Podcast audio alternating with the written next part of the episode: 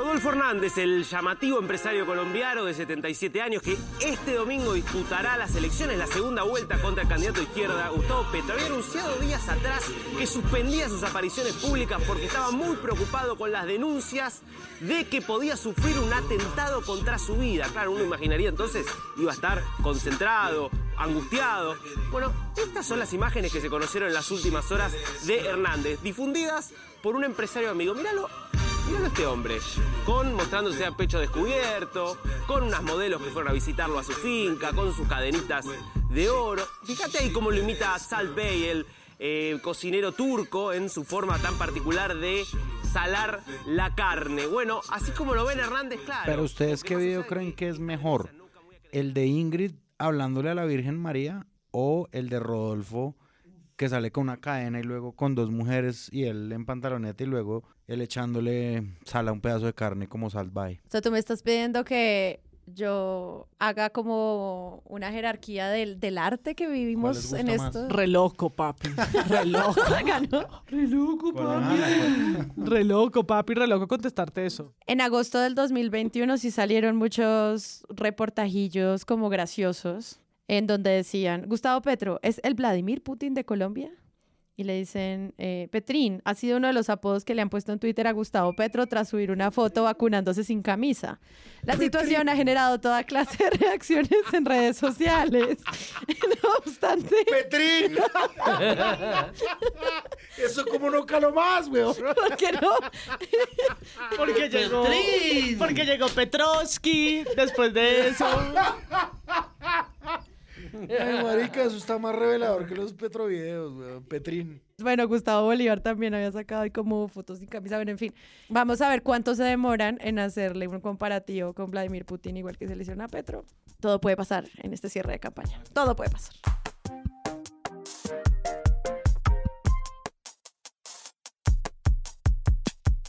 Hola a todos y bienvenidos a un nuevo episodio de Presunto Podcast, episodio pre segunda vuelta presidencial.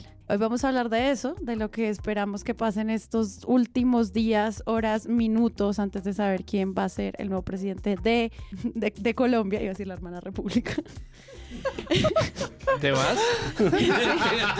¿Por qué me voy? me largo. Gracias a la hermana República de Colombia. Sí, sí, sí, gracias a la hermana república, a la prima república. Hablemos. Yo tratando de buscar un lugar común y fallo, por eso es que no puedo escribir en medios. Bueno, ya, con ustedes, María Paula Martínez, ¿qué hubo? Hola, de pronto, de pronto es nuestro último episodio. Ay, no digas eso. Porque vamos a entrar en depresión y puede que, como dijo alguien en Twitter, el certificado de votación sirve para unas cuantas semanas de incapacidad por salud mental. Entonces, de pronto volvemos en un mes o en. No, han llegado demasiados Patreons nuevos como para que les hagamos esto. Pero pueden conectarse a escucharnos llorar solo porque va a haber nuevo presidente y eso pues cambia todo. Andrés Páramo. Última semana, recta final, recta final. Artillería. Voto Ah, finish que me llaman encanta, los sí. Voto fin. finish. Ay, gracias Dios. ¿Me escuchó? Hola Dios, soy yo de nuevo. Con un, con un whisky en la mano podemos decir que llegamos hasta aquí. Llegamos hasta aquí con Santiago Rivas. Pero ¿a qué costo llegamos hasta la segunda vuelta? Bueno, no, no hemos llegado. No, No hemos yet. llegado. O sea, es posible que esta semana se alargue más y más. Es posible que no lleguemos. no, ustedes... Había un filósofo griego que decía que era imposible que una flecha llegara a una diana simplemente por el hecho de que tenía que atravesar la mitad, o sea, como crudo means raw, la mitad de la mitad de la mitad de la mitad de la mitad de la mitad de la mitad de la mitad, y que por lo tanto podía extenderse el espacio hacia el infinito en mitades de mitades de mitades, porque era imposible que la flecha atravesara teóricamente todo el espacio que tenía que atravesar. Y sin embargo se mueve. Es decir, que creo que el domingo sí llegaremos. O publicamos el miércoles. Este podcast, este podcast se caracteriza por sus apreciaciones físicas del tiempo y la relatividad, sobre todo cuando Páramo dijo a Petro le queda poco tiempo y a Rodolfo le queda mucho. Entonces, grabando un martes y a pocos días de las elecciones, esperamos que ustedes pues compartan esta pasión por el tiempo como nosotros. Les recuerdo que Presunto Podcast tiene página web, es www.presuntopodcast.com. Por el tiempo El continuo tiempo, ¿no? No por Ah, el sí, sí, sí, sí, periódico. El Tiempo. Entren a la página, vincúlense a nuestra comunidad de Discord, que eh, muy seguramente vamos a estar comentando las elecciones allí en nuestros cafecitos y nuestra conversación eh, de elecciones. Y también pueden conectarse a través de presuntopodcast.com a nuestro Patreon si quieren apoyar este proyecto, hacernos más rentables. Y con eso, pues repensar cómo podemos estar más presentes con ustedes durante todas las semanas. Entonces, vayan allá y vincúlense.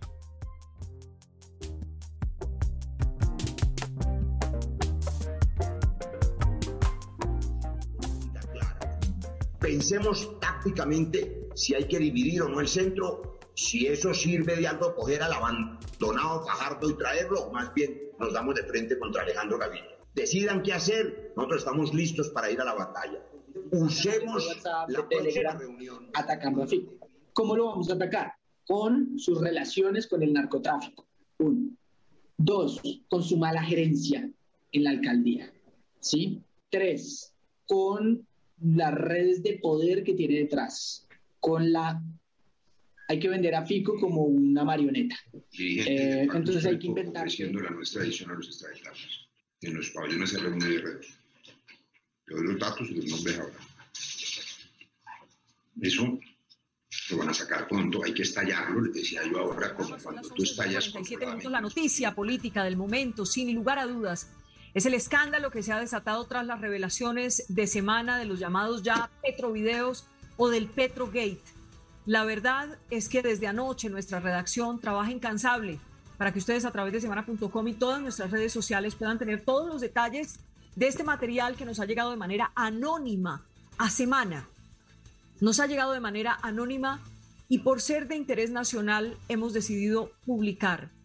El país debe conocer estas grabaciones, debe conocer estos videos, debe conocer quiénes son los protagonistas y debe conocer la estrategia de campaña de Gustavo Petro que quedó plasmada en las voces de los protagonistas a través de estos llamados Petrovideos. Bueno, estábamos haciendo el episodio anterior cuando en la mitad de la semana pues se anunció en Revista Semana, El Tiempo y Caracol Radio que había una filtración de videos de la campaña de Gustavo Petro. Esto es a pocos días, tú ya habías anunciado, María Paula, que venía como una campaña sucia de cosas, vamos a sacar escándalos, vamos a ver qué va a pasar en estos días que no hemos grabado con Rodolfo. Y pues hubo como toda esta em, puesta en escena de Revista Semana sobre este, estos cassettes que les llegaron básicamente. Y usaron pues como todo un despliegue de adjetivos también para señalar como la importancia que para ellos representaba esta noticia. Entonces quisiera que empezáramos a hablar de eso. Ustedes cómo vieron, empezando por el reportaje Semana y también los medios, cómo replicaron esto en medio de la campaña y eh, pues cómo termina también afectando como la situación electoral. Como decía Santiago Torrado, periodista del País de América, esto es una pregunta que más que afecta a un candidato, pues afecta a preguntas sobre la política. Entonces, hablemos un poquito de eso. ¿Cómo lo vieron? De lo primero que yo quisiera hablar es de mm, la revelación de los, de los Petrovideos, como fueron bautizados, el Petrogate.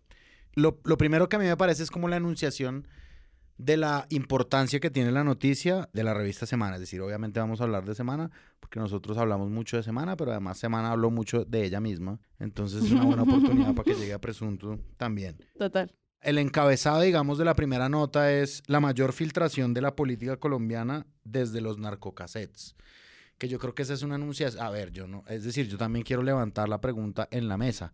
¿Es la mayor filtración? No, no hay que contrapreguntarse porque es a todas luces una comparación absurda. Es decir, los narcocassettes, que son una vergüenza porque esa presidencia no se cayó, es una filtración de dinero comprobada del narcotráfico en ese momento de los carteles de Cali a la campaña presidencial.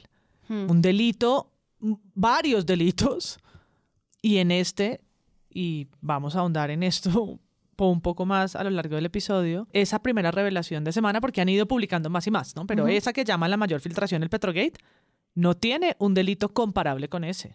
Me parece que la única forma en la cual es comparable mm, esta publicación de los petrovideos con los narcocasetes del, del 8000 es en la medida en que quien los está publicando está haciendo exactamente lo que está denunciando. A Pastrana hace ya rato los Rodríguez Orejuela le escribieron una carta diciéndole que a él también lo habían financiado, entonces que no entendían que era la joda.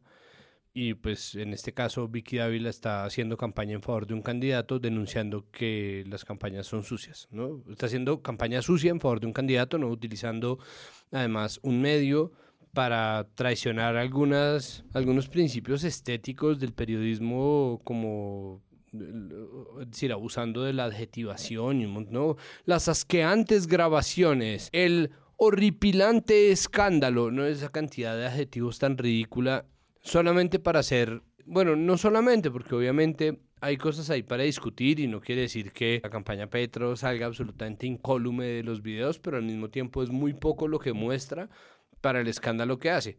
¿No? Y esa campaña sucia que está haciendo es la misma campaña que denuncia como pasaba exactamente con Pastrana. De resto, no, no se parecen en nada. Tengo un listado de adjetivos aquí, se retoman durante todo el primer reportaje. Dice, bueno, uno, este que mencionas tu páramo de, pues desde los narcocassettes del 8000 no se había visto nada así. Siento que todo es para mostrar lo importante de la noticia. Y yo siento que para clase de noticia uno no debería como decir, es que esta noticia es muy importante en cada párrafo, sino que es como que, no sé, tú lees, por ejemplo, no sé, la investigación que hacen en Revista Cambio o en otras, en las que no caen en ese lugar, como en el País América o en otros, hacen como un recuento de lo que pasa sin tener que decirte en cada instante, mira lo importante de esta noticia. Pero bueno, tenemos ese, luego dice, lo que los periodistas encontraron fue demoledor. Ok, luego dice, fue aterrador. Luego dicen, esto es una máquina de destrucción del buen nombre. Luego dicen, es como vestir a la oveja del lobo. Y luego dicen, es momento de que la audiencia conozca la verdad descarnada. Me encanta cómo los adjetivos terminan decorando esta gran noticia, también para justificar si sí es importante o no en este momento, que lo es, pero como cayendo en esos lugares. Y simplemente es recordar por qué es que se recomienda no abusar de los adjetivos en periodismo. Y es precisamente porque termina derivando la noticia hacia una pregunta acerca de los adjetivos. Entonces, si yo pongo esta revelación de la verdad descarnada, va a generar que alguien de inmediato pregunte, ¿sí es descarnada? ¿No? Entonces ahí no quedan los hechos, sino queda la discusión sobre el adjetivo. Pues es un montón de ruido digo, a la luz de todos los adjetivos que utilizan, pues es un montón de ruido em, eh, descarnado. Yo voy a, sumar esa, a esa, lista como unos titulares porque además creo que en conjunto, o sea, cuando uno ve la, lo que ha hecho la revista Semana en, los últimos cinco o seis días, pues creo que ahí hay como una configuración de una narrativa muy estigmatizante, que no está en una sola nota, sino en 18. Varias. Sí. En 18 notas en donde empiezan a hacer puentes. Entonces, eh, el cerebro, cerebro del mal, que es Roy, se conecta con la destrucción y, lo, y, lo, y el cerebro diabólico, y para no exagerar, o de pronto poner palabras no precisas, voy a leerlos. Roy Barreras y los Petrovideos, un cerebro del mal en la campaña de Gustavo Petro. Así planeó Gustavo Petro destruir la política y moralmente a Rodolfo Hernández. La versión de Petro se cae de su propio peso ante la escandalosa revelación. La millonaria suma que ha recibido Guanumen, el estratega digital cinética la mano dura que pedía Velasco ante las graves embarradas que les estallarían en la cara al pacto histórico. Estos son los titulares y puedo seguir porque hay más. Han hecho una decena, dos decenas, tres decenas de noticias eh, y titulares que llegan a las redes sociales, que lo ponen como el mismo copy en, en Twitter y en Facebook con la noticia de la revista. Yo esta semana no la compré, venía comprándolas en esta última tanda que habíamos dicho es la de la, claro, porque además abrieron todo el portal, le quitaron el, muro de pago y pues estamos en el momento de la bomba atómica. O sea, esta es la artillería pesada, pesada que habíamos anunciado y que yo creo que, que es interesante también ver no solo estas narrativas estigmatizantes, sino un poco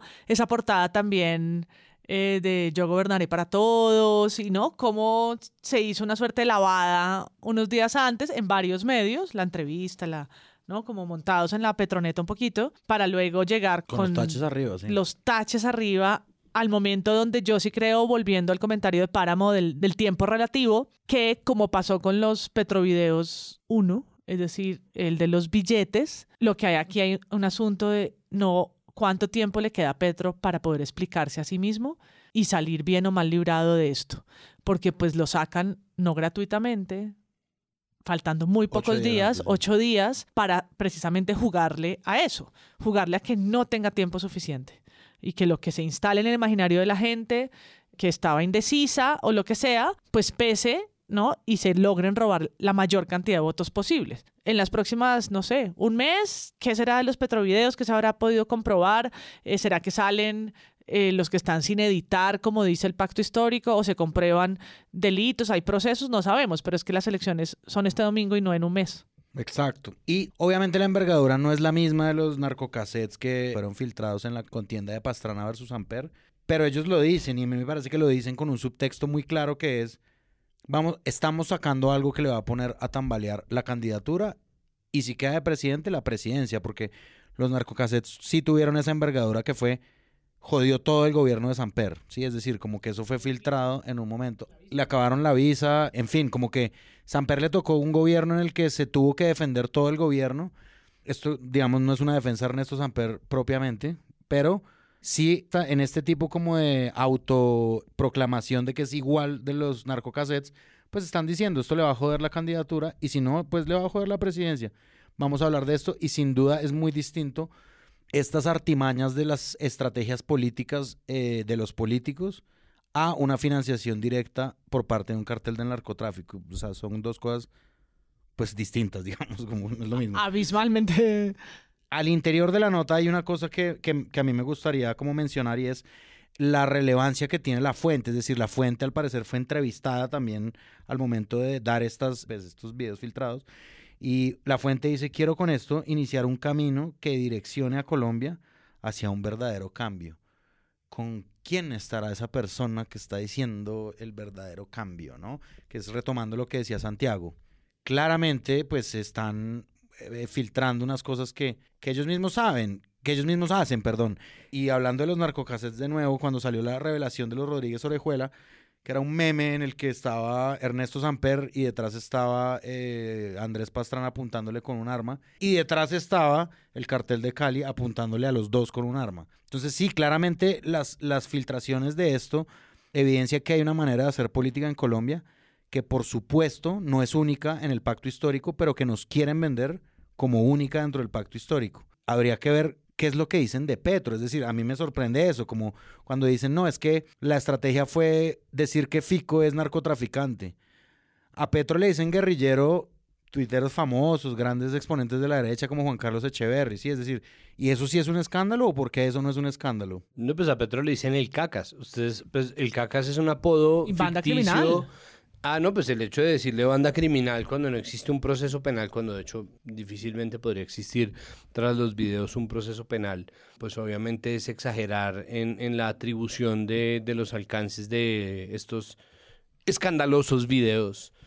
Los videos tienen dos cosas que podrían ser importantes y de hecho si ustedes le preguntan a la silla vacía hace cuatro días lo eran y después dejan de serlo si uno sigue el cubrimiento en tiempo real que le hace semana a su propia noticia. Y es que han sacado una cantidad ridícula de artículos sobre los petrovideos, muchos de ellos cubriéndose a sí mismos, como eh, la prensa de izquierda no menciona los petrovideos. Verónica Alcócer tuitea y no habla de los petrovideos. No sé qué periodista habla de no sé qué y no menciona los escandalosos petrovideos. En cambio, Presunto Podcast graba y habla de nosotros todo el tiempo. Le dedica un capítulo a los escándalos. Por eso Una Vicky nos quiere. completa. Yo creo que Vicky nos ama. Presunto Podcast sí habla de los descarnados, pecaminosos y escandalosos petrovideos. Entonces, los petrovideos aparecen reseñados en un montón de artículos, muchísimos, y dentro de eso existe un texto en el que, por ejemplo, reconocen que nos está diciendo que el pacto auspiciara la propuesta de la no extradición a extraditables.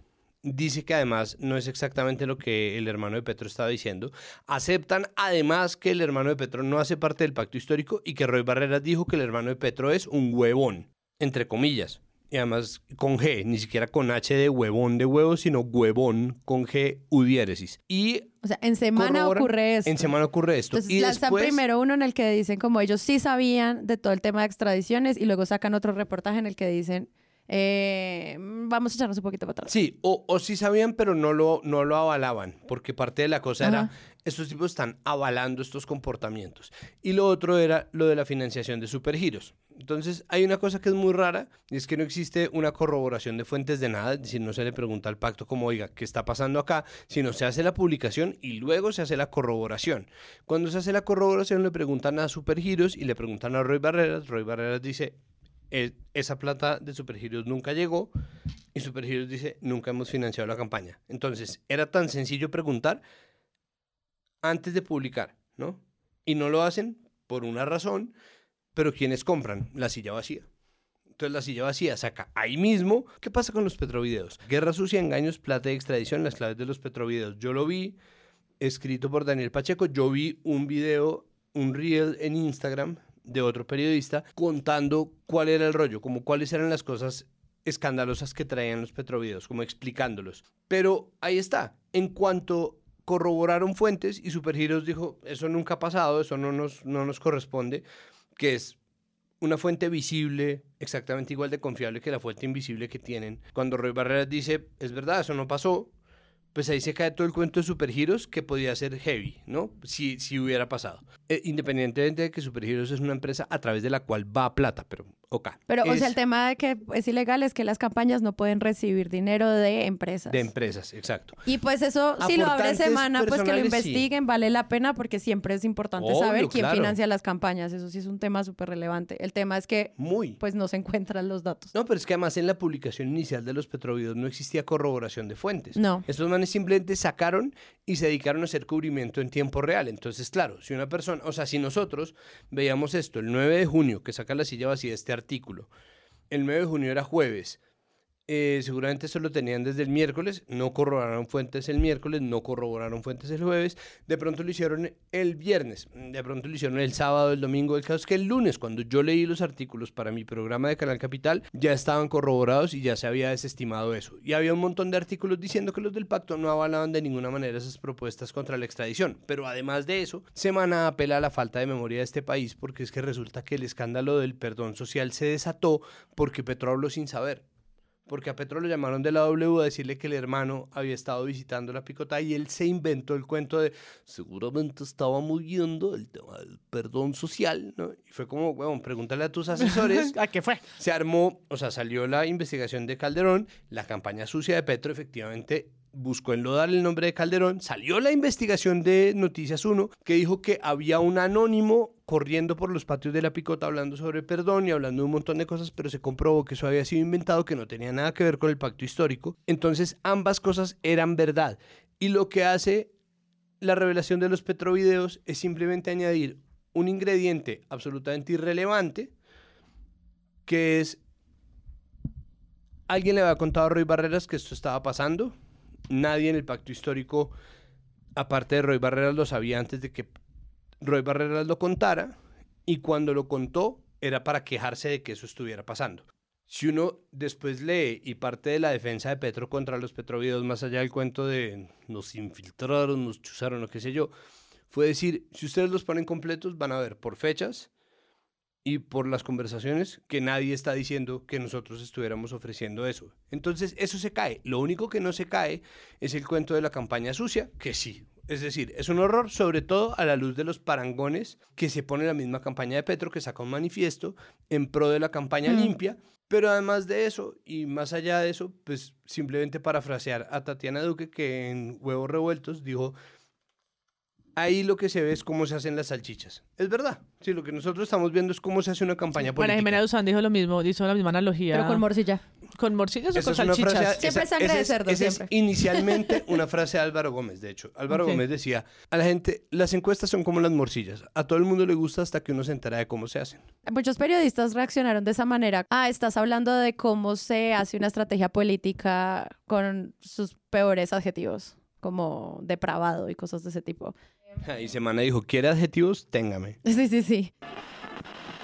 ¿Qué sorprende de los videos para alguien que, a diferencia de nosotros, no sabe cómo se hace una estrategia de campaña o la política así tan menuda por dentro? Incluso para nosotros es una ventana deliciosa Sí. a cómo se hace la estrategia política a puerta cerrada eh, y cómo se habla con candor y con crudeza eh, Sí. eh, de las estrategias políticas en un momento en el que hay que disputar votos, se tiene contendores y a veces las líneas entre un enemigo y un contendor se empiezan a cruzar. Sí, es una pelea sucia, como un... ¿Cómo se hacen las salchichas?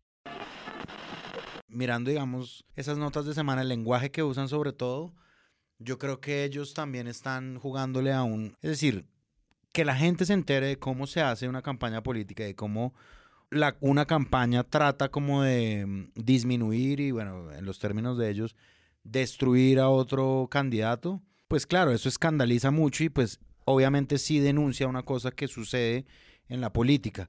Yo creo que cuando está Rodrigo, la la la la, la En el debate de semana que lo invitan. en el debate de semana que él dice que las decisiones de las campañas y la política no se toman en salones de té en los términos más cordiales ni pensando en la cordialidad, pues claro, él está hablando de una realidad que hay gente que sabe, hay gente que no lo sabe, pero a mí lo que sí me parece de toda esta adjetivación que está mencionando Santiago y que se ha mencionado acá es que Semana de verdad está tratando de mostrar que esto es mucho más grave de lo que realmente es cotidiano. Rodrigo, ya que Andrea está tocando el tema de los eh, petrovideos, ¿cuál es su lectura después de escuchar a Roy Barreras y otros protagonistas referirse en de ataques tan crudos y la forma y todo lo que explican sobre cómo atacar a sus adversarios? Pero yo creo que aquí hay dos hechos que deben resaltarse. El primero es que se menciona el tema de las visitas a la cárcel. Me parece que ese hecho sí debe ser aclarado hasta la saciedad por parte de la campaña. El resto, pues, no es nada que no se haga en ninguna campaña del mundo. Digamos, aquí lo, lo que se ven son estrategias de competencia y de disputa política. Pero, pero leal, parte. Rodrigo, una pregunta. ¿Leal? Lo digo porque cuando cogen y dicen vamos a acabar políticamente con Federico Gutiérrez, por ejemplo, y vamos Pero a, mira, es que- a relacionarlo con el narcotráfico y la vamos a- política, la política es pugilística, la política es pugilística, no es un ejercicio para almas sensibles, no se libra como con las maneras de un salón de té inglés. Y, y yo lo que observo es que eso, eso lo hacen en todas las campañas. Cuando se habla de acabar, o se habla, por ejemplo, de quemar a Fajardo, pues no se están refiriendo, por supuesto, a eliminarlo físicamente, ni a judicializarlo.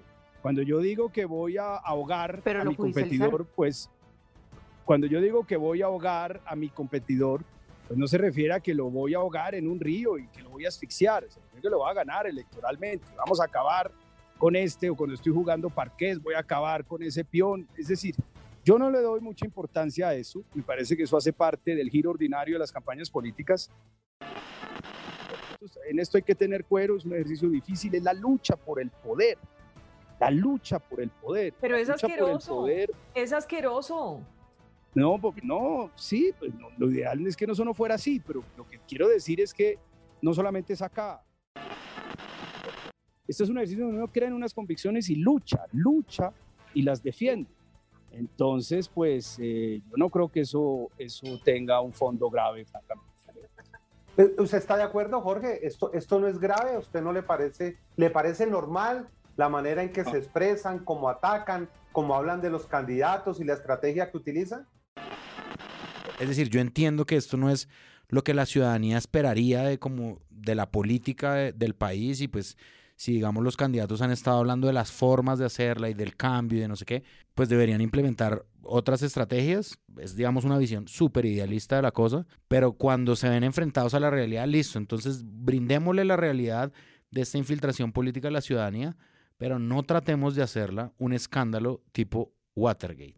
No, pues el mismo Alejandro Gaviria salió a decir como, no me parece que sea el momento de estar masticando rencores y sí, la campaña fue muy sucia, pero eh, no como, esto no cambia mi intención de voto. Pero digo, ahí salió una que era, Alejandro Gaviria está durmiendo con el enemigo, que además es lugar común como desde los 80, desde durmiendo con el enemigo de Exacto. la película. Eh, era, y, y Marisabel Rueda también hizo un artículo diciendo como, ¿por qué Alejandro Gaviria está pensando en votar por Petro Rodolfo Neta, caray? Entonces, de todas esas huevonadas eh, que buscaban como mover, no como a que Alejandro Gaviria y muy rápidamente Rodolfo Neta, carajo. Rodolfo Neta, caray. Esa comparación de Petrogate, pues yo sé que al final en el abuso del lenguaje, pues es hasta sonora, Petrogate. Pero pues es el escándalo para nuestros jóvenes audiencias de los años 70 en Estados Unidos que termina con la renuncia, más de 40 personas encarceladas. Eh, sí, Pe- Pe- Petrogate se parece un poquito más a la parapolítica. Al final, como con todo el gabinete de un presidente, con la excepción, pues que no tuvimos el desenlace de Nixon en el gobierno de Uribe. Pero es también un mensaje, pues es que eh, a él le toca terminar renunciando a su, a su presidencia. presidencia, sí. ¿no? Entonces, no estamos ante esa, no. estamos ante ese escándalo, aunque lo quieran ver así, no estamos a- ante eso.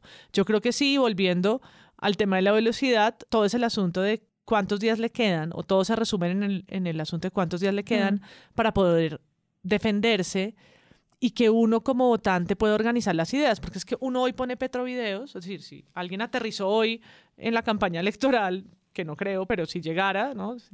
Los hay. Y entra a internet y pone Petrovideos, encuentra un enjambre de cosas, ya unas comprobadas, otras que no, otras que no salen. Estamos otra vez ante algo que a mí cada vez me parece más complicado en el oficio periodístico y es la idea de la edición de los videos. O sea, hoy que hay hasta softwares como el de el documental ¿De Andy Warhol? de Andy Warhol, como el documental de Andy Warhol, donde pues, ya pueden recrear hasta la voz y, y la gesticulación. Estamos en ese mundo. Entonces, pues uno lo ve en Netflix y se divierte un montón, pero pues yo como tengo teorías de la conspiración, siempre pienso en el mal uso de ese tipo de herramientas. Entonces, pues lo del hacker de hace cuatro años es una huevonada. Sí, eso ya es una tontería, huevonada otra vez con G y todo, porque estamos ante manipulación de material como de forma mucho más perversa y no todo el mundo obviamente se ha sentado a ver todos los videos, yo tampoco lo he hecho todos, yo he aprovechado pues a los medios que para eso están, para que me organicen y me filtren, ¿no? Escuché con detenimiento el podcast que hizo María Jimena Duzán con Petro, donde pone apartes que me parecen importantes, algunos programas de semana, pero para entender como el contexto, porque creo que precisamente mucho de lo que aparece en redes de forma fragmentada, lo que tiene es un problema enorme de no estar insertado en la situación en la que se dio, ¿no? Entonces aparecen frases completamente desarticuladas y en eso me quiero detener un segundito en Salud Hernández porque creo que es hoy hizo una gran muestra de ese ejercicio de semana que se refiere hoy en un video a la entrevista que hizo Sofía Petro al país de América. Siento que la tendencia va hacia que eh, estamos descubriendo quién es verdaderamente el otro candidato, Rodolfo Hernández, y que no podemos dejar que sea presidente. Porque creo, a mi parecer, si llegara a ser el caso, podría generar un estallido social mucho peor que el del año pasado. Mira, niña, no amenaces. Ustedes saben que muchos de los que votan por Rodolfo Hernández lo hacen porque consideran que sería mucho peor para Colombia que gobierne su papi. Y ustedes están jugando a decirles, cuidado que si gana el ingeniero, quemamos el país, la armamos. Y después de 50 años de violencia, ¿van a seguir en lo mismo? ¿Ese es el cambio que propugnan? ¿Piensan que todo el mundo va a salir corriendo a votar a su papi por miedo? Empieza diciendo, mira, niña, ¿no? Quitándole pues su agencia, llamando a la niña cuando es una, adul una persona adulta, una mujer adulta de 20 años. Y refiriéndose a su papá, candidato presidencial, como su papi, ¿no? Que es ya de entrada eh, una cosa como de un intento de minimizarla y de volverlo como una cosa doméstica. Pero luego dice, ustedes están jugando a decirles, cuidado que si gana el ingeniero, quemamos al país. Eso no fue lo que dijo No, Sofía eso no fue Petro. lo que dijo.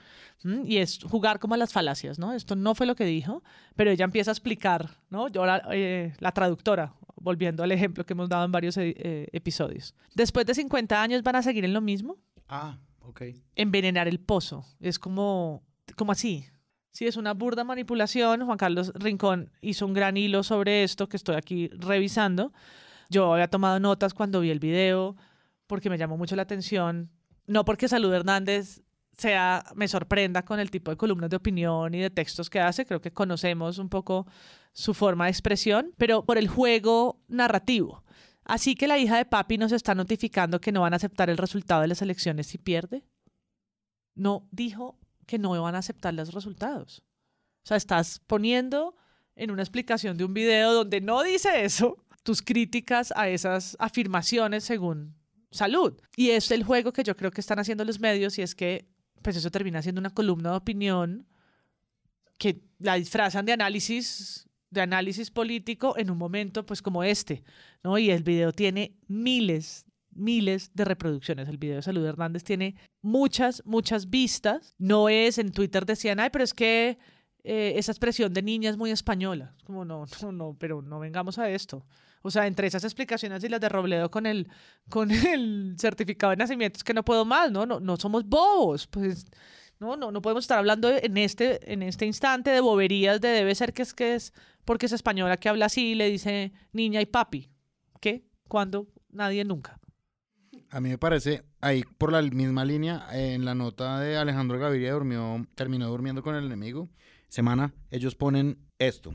Y en las redes que más parece un brazo armado de la campaña de Petro. Es decir, Semana está reproduciendo la misma lógica lingüística del de, eh, enemigo que existe en Colombia, eh, todas las formas de lucha, eso también se ha usado, lo cual me parece increíble a estas alturas. Ay, eh, Fajardo utilizó esa expresión. Sí, Fajardo la utilizó, todas las formas de lucha. Esto funciona así, digamos que esas formas de lenguaje funcionan así. Entonces dice Semana, se dedicaron a agredirlo, le cobraron una y otra vez no tomar posición en las pasadas elecciones.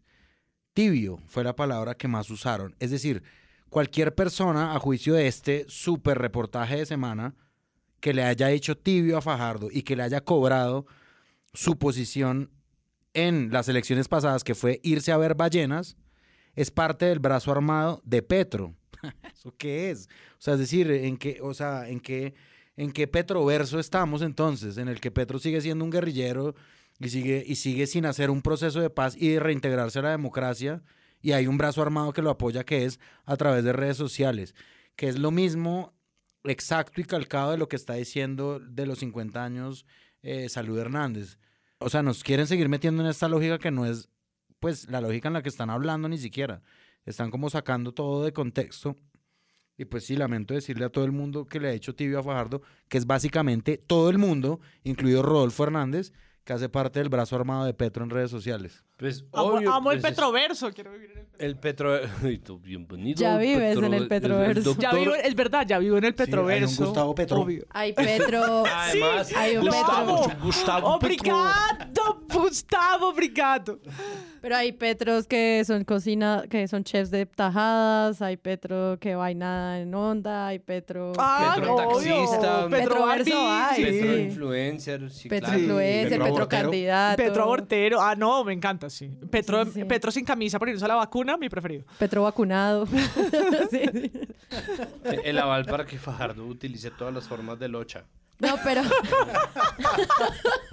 pero sí hay Y un en el tema. multiverso todos los Fajardos son iguales. ¿no? Pero mira que ahora que lo mencionas, sí hay, sí hay como un tema muy grande con el cubrimiento de esta noticia en el- que no solo ocurre en semana, frente a usar como conceptos de guerra. Entonces, esto es guerra sucia, esto es vamos a la batalla, esto es les vamos a ganar en su propia guerra. Una cantidad como de palabras que ya sabemos usar muy bien en los medios y que al menos cuando uno empieza a revisar pues muchos contenidos, sí caen en ese lugar ya sea o porque el periodista lo, lo menciona o porque en los audios que se filtraron, eh, Roy Barreras y lo- los otros que hablan allí también lo usan. Entonces sí, sí suena como muy bélico todo, siempre. Y en ese du- duelo de narrativas o de relatos de los medios, que es otro lugar común, se escondió, digamos, o perdió un poco la cancha la noticia que reveló Cambio sobre la hija de Rodolfo Hernández y su,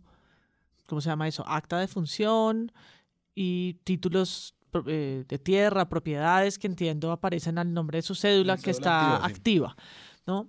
Que de nuevo hay explicaciones sobre las personas desaparecidas, cuando se solicita su presunta muerte, etcétera, pero era una noticia Gigantesca. importante, ¿no? Eh, mientras este candidato al que le voltean el flash, que es algo que dice un poco Carlos en su excelente columna de la silla vacía, ¿no? Como que Carlos Cortés. logran, Carlos Cortés, como que logran volver a voltear todos los, todas las lámparas eh, vigilantes a Petro, ¿no? Y queda muy protegido Rodolfo Hernández y en una situación muy cómoda, incluso en la entrevista que le intentan hacer en una cadena televisiva en Estados Unidos, cuando le preguntan por Vitalogic, sus propios asesores ya dicen, bueno, se acabó el tiempo, ¿no? Y lo van parando de una manera muy grosera, pues con el set y con el medio que los está recibiendo, porque el periodista está haciendo una pregunta completamente pertinente a un candidato legítimo, a un candidato presidencial que tiene un proceso abierto por corrupción. La tranquilidad del ingeniero contrastó con el nerviosismo de miembros de su equipo, porque la entrevista fue interrumpida en este momento. Uno de los lemas de su campaña es ir contra la corrupción. Y sin embargo, usted está enfrentando un proceso judicial que comienza el 21 de julio por celebración de contratos indebidos. ¿Nos podría hablar de eso para que la gente sepa? Mire, Rogelio, eso no me metieron uno, 200 procesos. 200 procesos. Pero deja que responda eso nada más, porque si no queda inconcluso. De- de- deja que termine de contestar nada más, por favor. El candidato se veía muy contrariado, pero estaba dispuesto a completar su respuesta. Yo no debo nada. Me llamó la atención cómo realmente pues la estrategia funciona opacándolo todo, ¿no? Como eclipsándolo todo. Mm. Y vuelvo, al- vuelvo a eso. Pues es claro, es un eclipse, entonces vuelve y se ve la luz, ¿no? Esto es un juego. El problema es TikTok, TikTok, o sea, no sé, me hace pensar en algo y es cuando yo estaba editando, los que escucharon mis insertos del episodio pasado, yo simplemente vi Rodolfo Hernández anunció que su vida estaba en peligro. Fue el único, o sea, lo vi muy rápido, no entré a leer de qué se trataba, pero obviamente me asusté, pues porque estamos en un país en el que los candidatos reciben eso. Y yo pensaba, esto es muy grave, o sea, también Rodolfo, ¿qué país vivimos? Y luego empiezas a leer como toda la historia en torno al escándalo y dicen, no, ante este escándalo, él anunció que tal vez su vida estaba en peligro por culpa de esta campaña sucia. Y uno piensa, no jueguen con eso. O sea, es muy grave que se hable de un tema tan difícil como posible asesinato a candidatos presidenciales de una forma como tan ligera que al final también termine como llevando a esos lugares que tú dices, María Paula. Muy difícil de cubrir. Un atentado hacia Rodolfo Hernández es algo muy grave. Entonces siento que todo ese uso del lenguaje pues también puede empezar a jugar con cosas que realmente son relevantes para la opinión pública como eso. Bueno, Rodolfo Hernández dijo que, tenía una amenaza de asesinato con arma blanca, ¿no? Él dijo que, alguien lo había amenazado con apuñalarlo.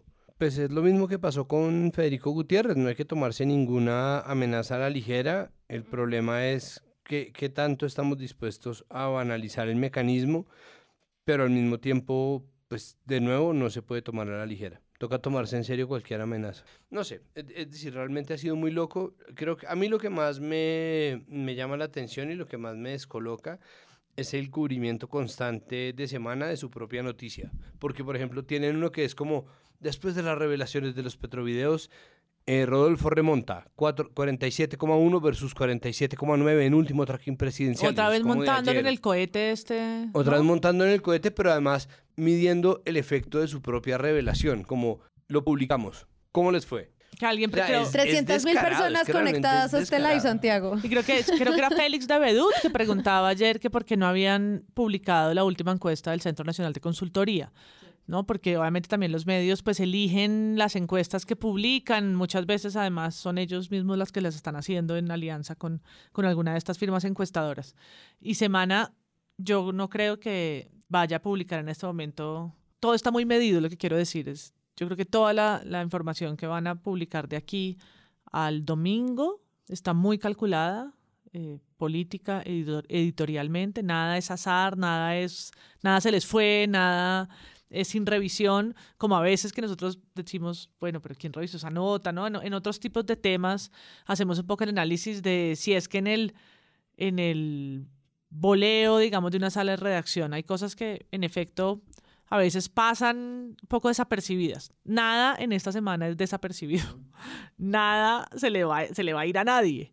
Todo, aunque lo hagan parecer así, es una, una bola de fuego con la que todo el mundo está jugando de manera muy, muy calculada. Hmm. Y creo que es interesante voltear a ver qué van a hacer los independientes mientras tanto, que por supuesto no tienen y en ese momento pues hay una comparación eh, que hacer pues porque no, no, no están recibiendo estas filtraciones, no, no están eh, pudiendo llegar ahí ¿no? con, con ese ímpetu en el discurso, pero creo que es interesante ver no sé, vorágine, cuestión pública, los espacios que empiezan a ocupar con otro tipo de noticias, no, que pues no llegan a tener la relevancia de los videos editados y no sé qué, pero que yo creo que ahora en la próxima semana vamos a ver unas muestras de ese periodismo tal vez mucho más interesantes. Hay otra cosa que empezó a ocurrir con los medios y es, bueno, si hay una campaña que es sucia, pues hay como una gran historia sobre cómo la campaña de Rodolfo Hernández pues sí es muy limpia. Entonces hay mucho cubrimiento, por ejemplo, a Ingrid Betancourt, donde ella dice,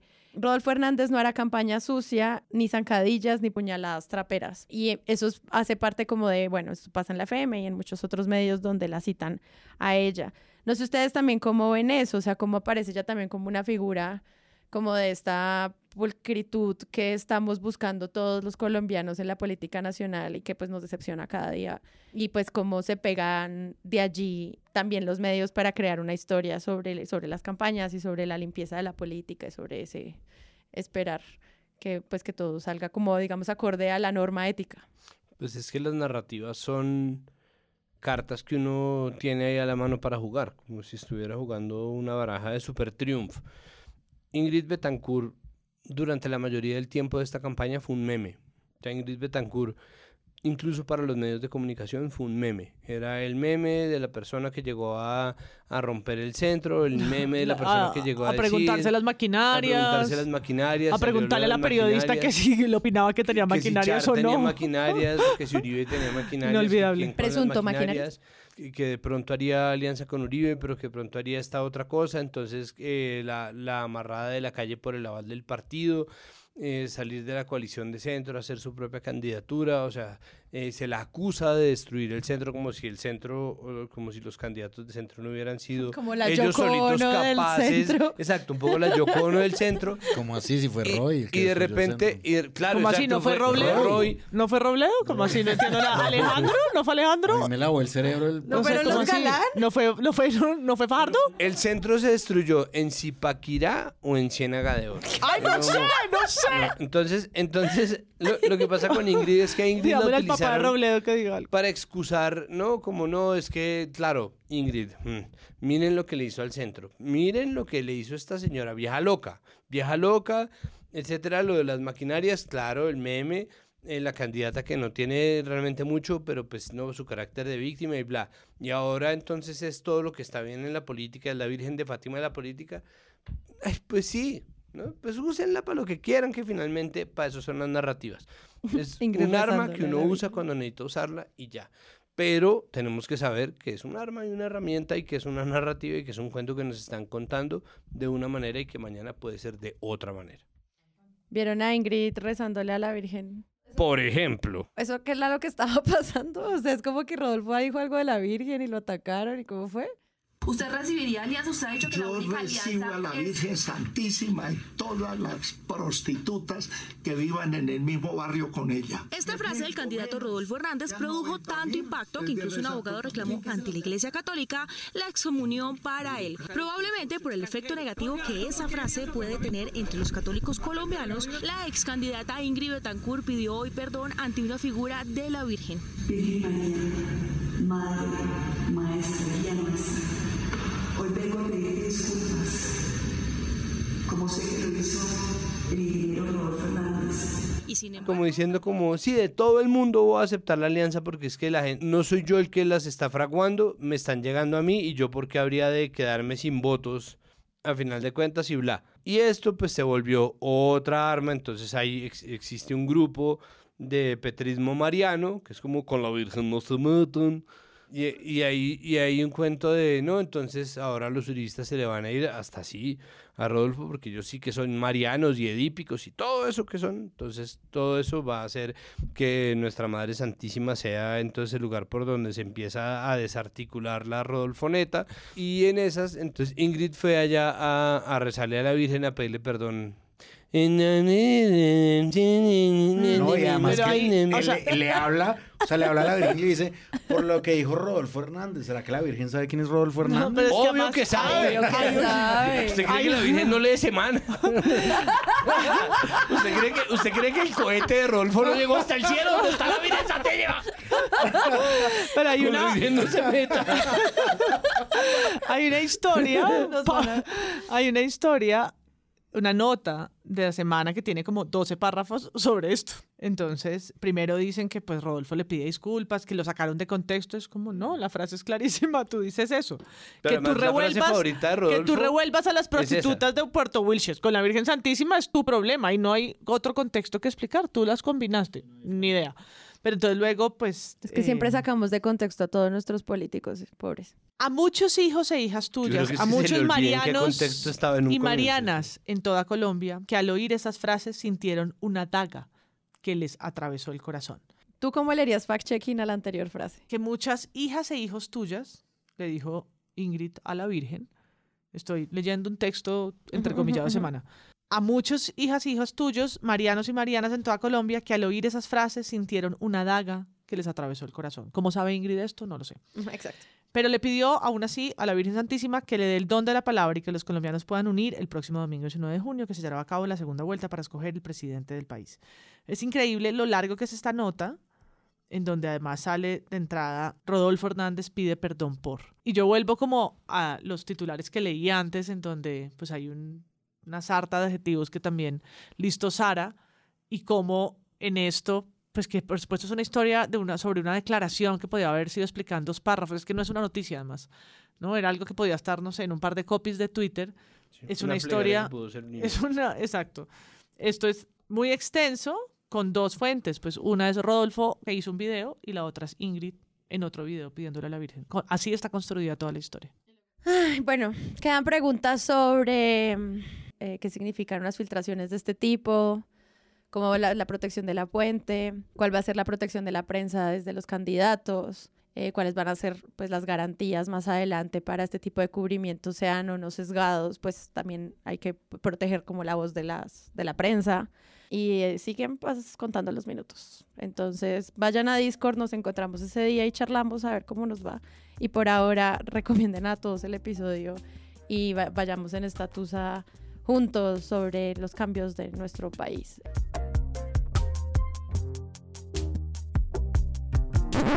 ¿Ustedes quieren hablar de Vicky peleando con Dan, eh, De pronto sí, pues yo, yo simplemente quería decir al respecto y para, para dejar eso ahí en punta, al mismo tiempo creo que no, creo que una de las cosas que más hemos dicho nosotros en este podcast y que me parece que tiene que ser verdad y que nosotros tenemos que hacerlo verdad también, es que los periodistas no tienen por qué ser noticia. Vuelvo al asunto de semana cubriendo su propia noticia y diciendo, diciendo. ¿cuánta gente vio los Petrovideos? No, hay 10.000 personas, 10.000 usuarios únicos de los Petrovideos tenemos 455 mil views de los petrovideos. Solamente en dos semanas el tracking presidencial tras los petrovideos significa que, ¿no? Y si llega a Rodolfo las presidenciales, entonces, ven, los petrovideos revelaron que Petro era inviable para bla, bla, bla.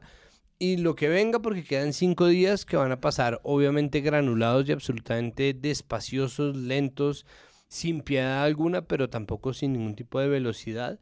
Y de todo esto, lo que yo saco es que los periodistas deberían dejar de ser los protagonistas de la campaña, deberían dejar de ser los protagonistas en absoluto.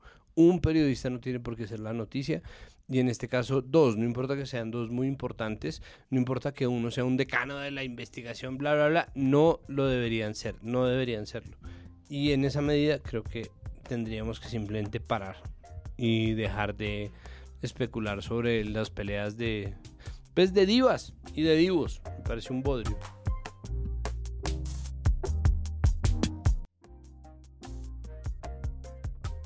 Si les gustó este episodio, los invitamos a que lo compartan en todas sus redes sociales. Estaremos muy atentos a repostearlos y comentar qué les pareció. La producción es de Sara Trejos y el análisis de Presunto Podcast lo hace Santiago Rivas, María Paula Martínez, Juan Álvarez y Andrés Páramo. La postproducción la hacemos Rodrigo Rodríguez del Oro Podcast y yo. Los invitamos a que visiten presuntopodcast.com donde pueden ser donantes y parte de la membresía de Presunto, para así ayudarnos a financiar este proyecto y diseñar estrategias de mejora para ser sostenibles. Al mismo tiempo, en la página pueden encontrar el ingreso a nuestra comunidad de Discord. Que si no saben qué es eso, imaginen un gran chat donde cada tema tiene su propio canal desde una selección de memes y titulastres hasta muy buen periodismo o periodismo internacional y de género. Todo alimentado y discutido por la comunidad. También pueden escucharnos en nuestro canal de YouTube y en todas las plataformas de podcast. En algunas de ellas nos pueden dejar calificaciones y eso ayuda mucho a que otras personas nos encuentren. Presunto Podcast hace parte de la red de podcast independientes y John Studios y pueden encontrar otros shows allí. Gracias por escuchar. La próxima semana esperen un nuevo episodio.